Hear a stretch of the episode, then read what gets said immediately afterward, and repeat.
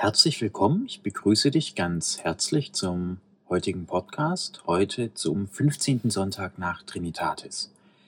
Heute geht es um das Matthäusevangelium, sechstes Kapitel, Verse 25 bis 34 und um das Lukasevangelium, Kapitel 16, Verse 19 bis 31. Ich beginne mit dem Matthäusevangelium.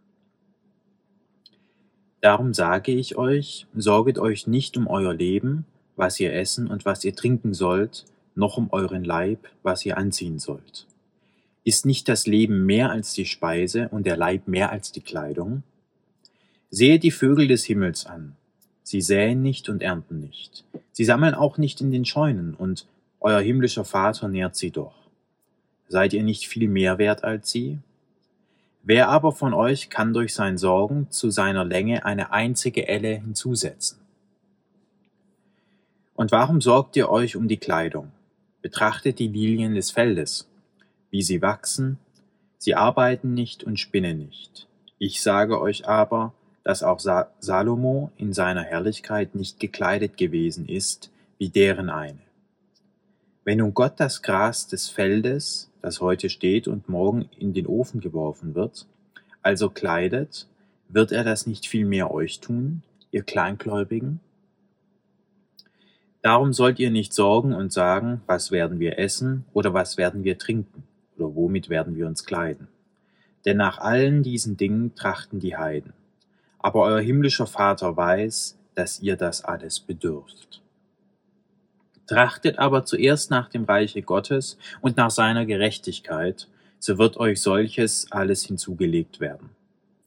Darum sollt ihr euch nicht sorgen um den anderen Morgen, denn der morgige Tag wird für das Seine sorgen. Jedem Tag genügt seine eigene Plage. Meines Erachtens ist die Bibelstelle hochinteressant, weil sie den Fokus auf den Geist legt. Ist nicht das Leben mehr als die Speise und der Leib, mehr als die Kleidung. Es geht quasi darum mal um, um den Lebensbegriff. Was ist Leben eigentlich? Ist Leben, dass ich hier atme, esse, trinke, mit dem Van durch die Gegend fahre? Und hier sagt Jesus eben, nein, Jesus, Leben ist eine in der Domäne des Geistes anzusiedeln. Das, was das Leben eigentlich ausmacht, ist ja Geist. Weil ich würde ja sagen, auch dieses iPad fährt durch die Gegend, ist in irgendeiner Hülle gekleidet, kriegt Strom, aber man würde nicht sagen, dass es lebt.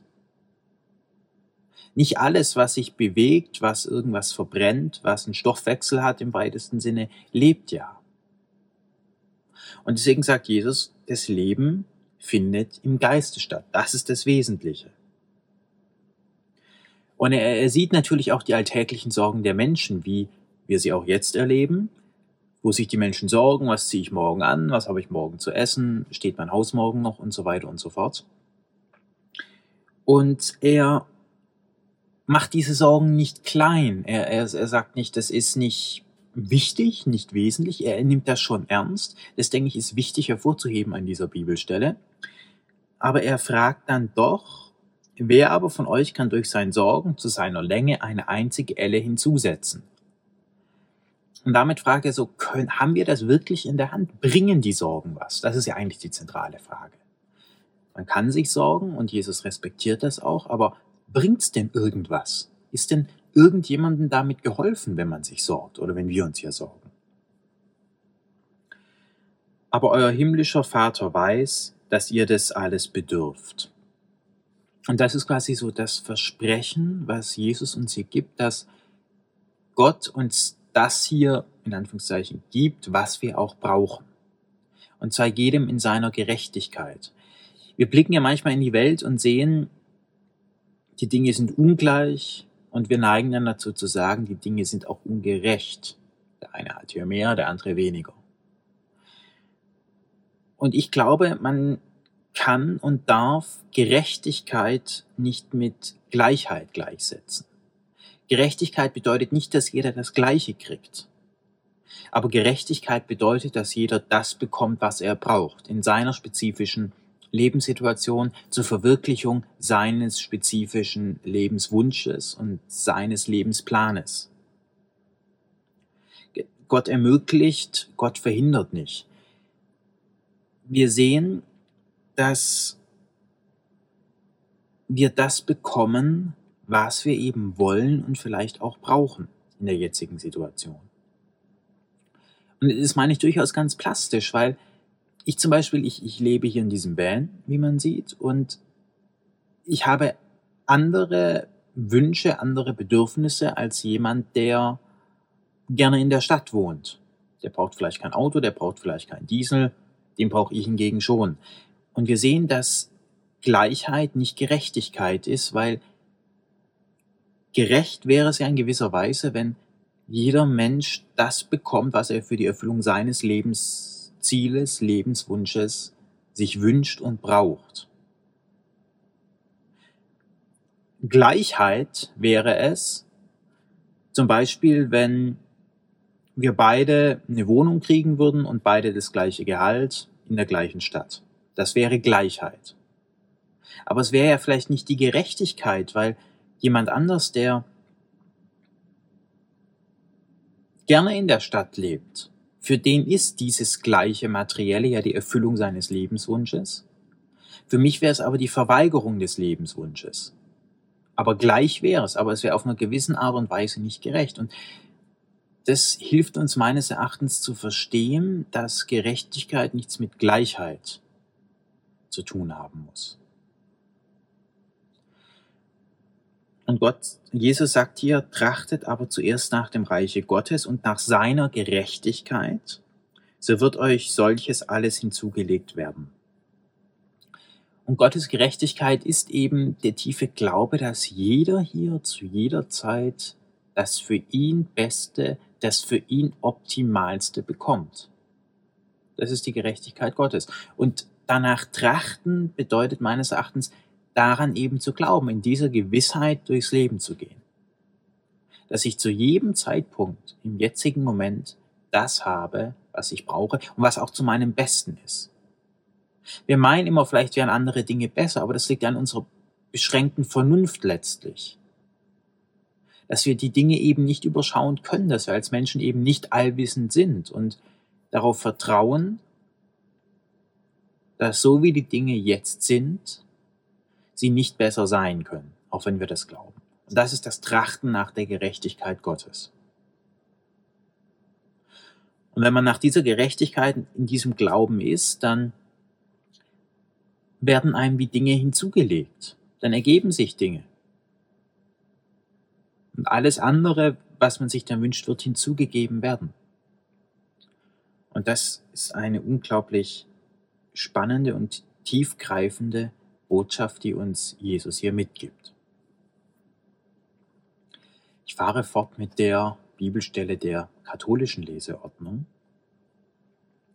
Es war aber ein reicher Mann, der kleidete sich in Purpur und kostbare Leinwand und lebte alle Tage herrlich und in Freuden.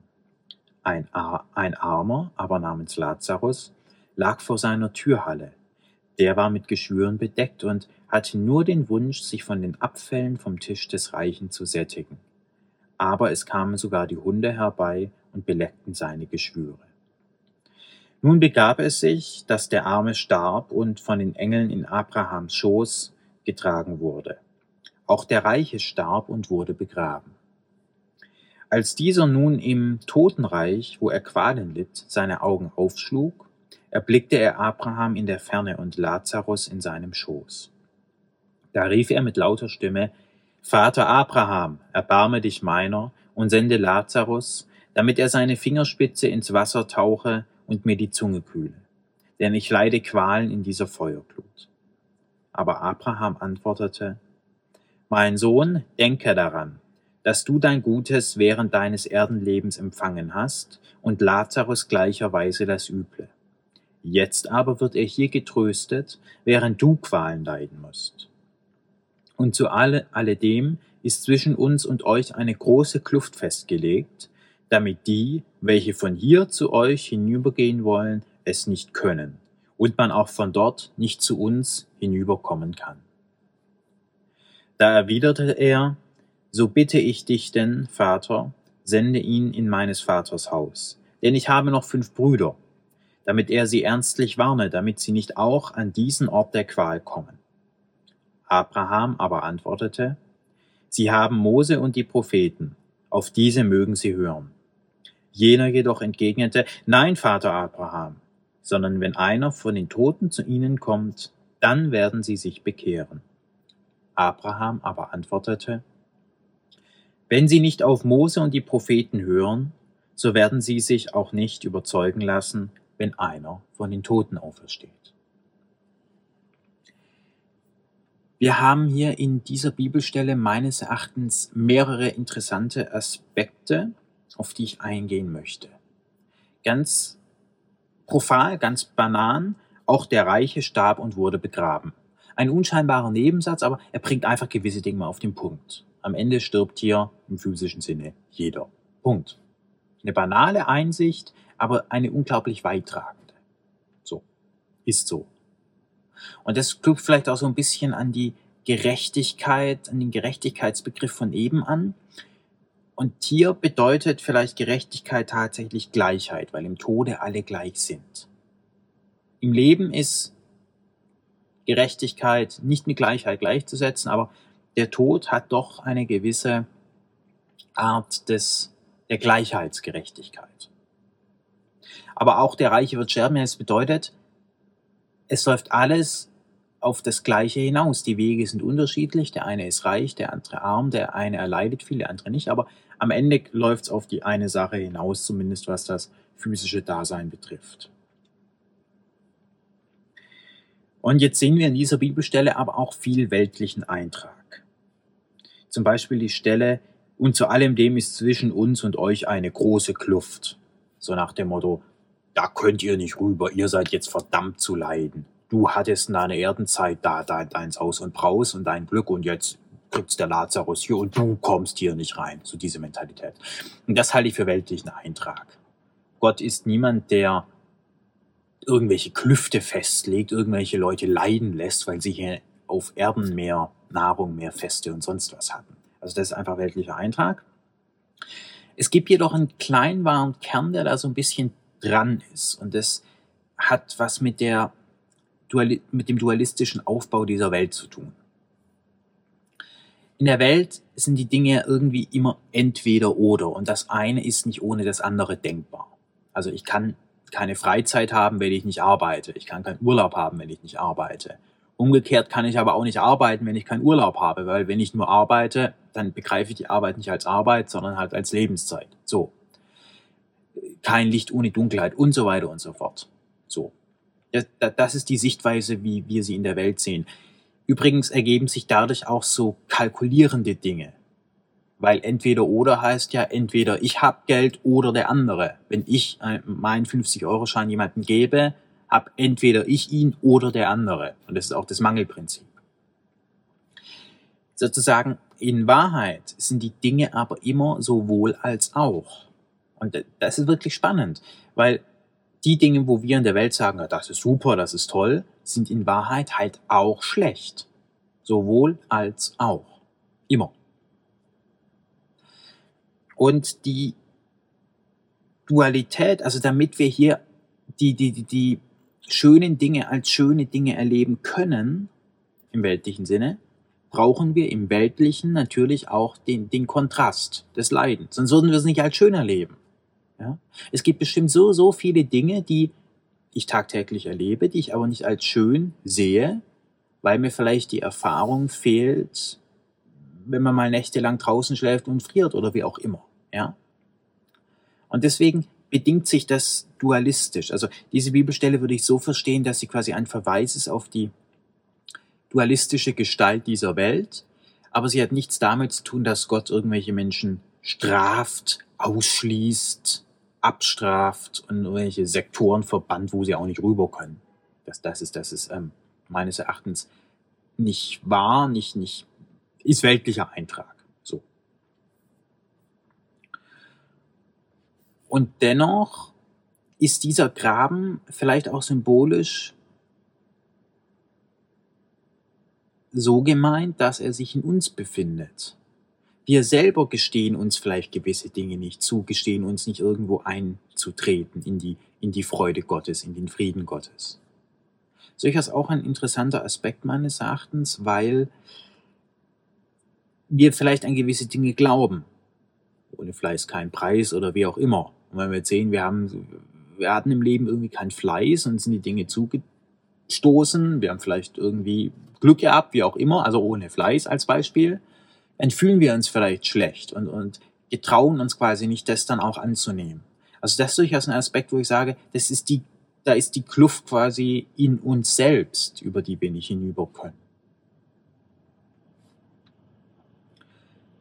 Ich möchte dich heute, wie jeden Sonntag, dazu einladen, eine Minute in die Stille zu gehen und die heutigen Worte auf dich wirken zu lassen.